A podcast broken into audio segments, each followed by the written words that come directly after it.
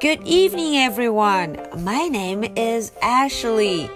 Today is Friday, October the 5th. Are you ready for tonight's story? Let's do it. 那么在今天故事开始之前呢，艾什利要先跟大家说一件事情。从今天开始啊，我们有一整个系列的故事需要小朋友们和艾什利一起读。 Ashley 在讲完故事之后呢，会用英文从头到尾读一遍。那么这个时候，小朋友们就要看着自己手里的绘本，和 Ashley 一起读，从头到尾，尽量要跟上哦。如果你觉得自己念有一点难度，可以先听 Ashley 读，然后再来跟读，好吗？那么接下来我们就开始今天的故事吧。Matt。咦，封面上啊有一个小朋友，这个小朋友的名字就叫做 Matt，是不是很好记呀？Hello, Matt. All right, so let's get started. Matt. Matt. Oh, this is Matt. 这位就是我们的新朋友 Matt，他的格子裤很好看的样子。Hello, Matt. Matt sat。诶，Matt 一屁股坐在了地上。Matt sat。嗯，晒着太阳，很舒服的样子。Sam。哦，新朋友来了。Hello, Sam。这位名字叫 Sam。This is Sam. Sam sat. 哦，Sam 也跟 Matt 一样坐在了地上。Sam sat. Matt sat. Sam sat. Look at they. They are sitting together.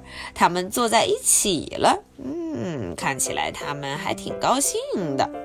Matt sat on Sam. Uh oh. Matt 居然跑到了 Sam 身上，呱唧一屁股坐了下去。Matt sat on Sam. Sam sat on Matt.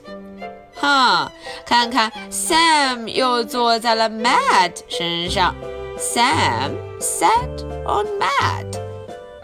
嗯，这样可不行，你怎么能坐在人家身上呢？Matt sat. Sam sat。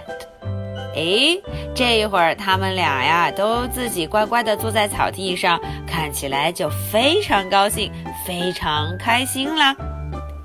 The end.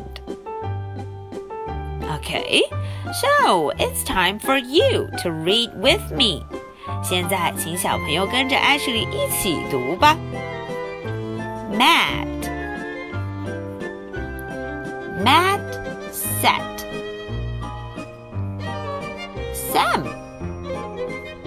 Sam sat. Matt sat. Sam sat. Matt sat on Sam. Sam sat on Matt. Matt sat. Sam sat. The end. All right, so that's the story. Now, are you ready for my question? What are the names of the children? 大家想一想，这两个小朋友他们的名字都叫什么呀？Okay, so this is the story for Friday, October the 5th. I'll be waiting for your answer. So much for tonight. Good night.